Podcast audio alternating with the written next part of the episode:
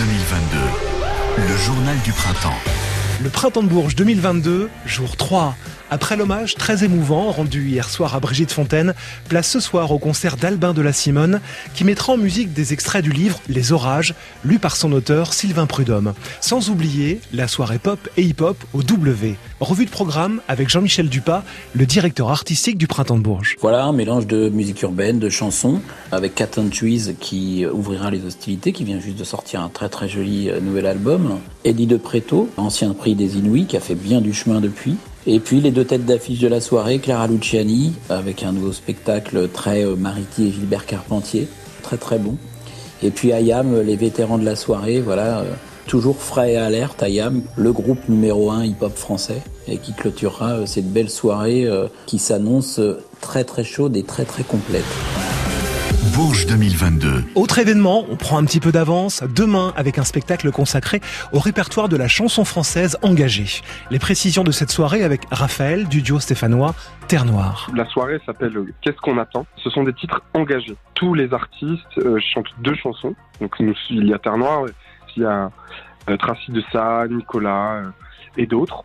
Ça a été vraiment bien senti par le festival et par les, les organisateurs et organisatrices de dans une période avec une densité euh, géopolitique, d'engagement, un climat social si tendu, de, je trouve, de mettre en lumière un répertoire engagé, politique, ça a beaucoup, beaucoup, beaucoup. Bien sûr, d'autant qu'on sera à quelques heures du second tour de la présidentielle, évidemment. Euh, dans la chanson L'infini, alors je sais pas si vous la chanterez sur scène, mais on vous laissera pas partir sans la chanter. Euh, voilà, on va vous bloquer. on a tous la chanson dans la tête.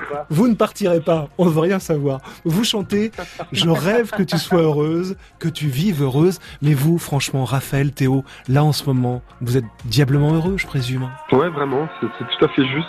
On est en train de savourer ce qui nous arrive. On a énormément de chance, surtout en ce moment, pour pouvoir apporter un peu de plaisir, de, divertissement en tout cas aux gens. Quoi. Je rêve, je rêve que tu sois heureuse, que tu vives Qu'est-ce qu'on attend? Une création du Printemps de Bourges avec six talents inouïs, dont Terre Noire, demain dès 20h à la Maison de la Culture de Bourges. Le bonbon du Printemps de Bourges. Le bonbon. Le bonbon. Les artistes révélés par le Printemps de Bourges sont légion, qu'ils soient labellisés Découverte ou depuis 2012 Inouï. Ces artistes en herbe doivent au festival d'avoir donné, certes, l'un de leurs premiers concerts, mais surtout d'avoir pu rencontrer leur maison de disques, leur manager ou leur futur tourneur. Je pense à Faudel, à Louise Attaque, Jeanne Chéral ou Eddie De Preto. Mais en 2012, il y a une artiste qui a mis en seulement quelques minutes tout le monde d'accord. Son nom, Héloïse Letissier, beaucoup plus connue sous le nom de Christine and the Queens. Elle représentait alors la région Île-de-France, elle portait le smoking, chantait seule derrière son clavier, en anglais principalement, et dansait à la manière de Michael Jackson.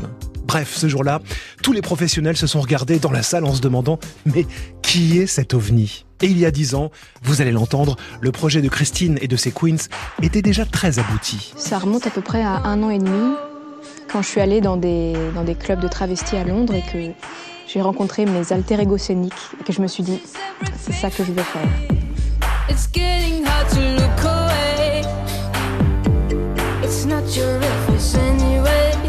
Christine and the Queens, Narcissus is back, élu coup de cœur du jury au printemps de Bourges en 2012.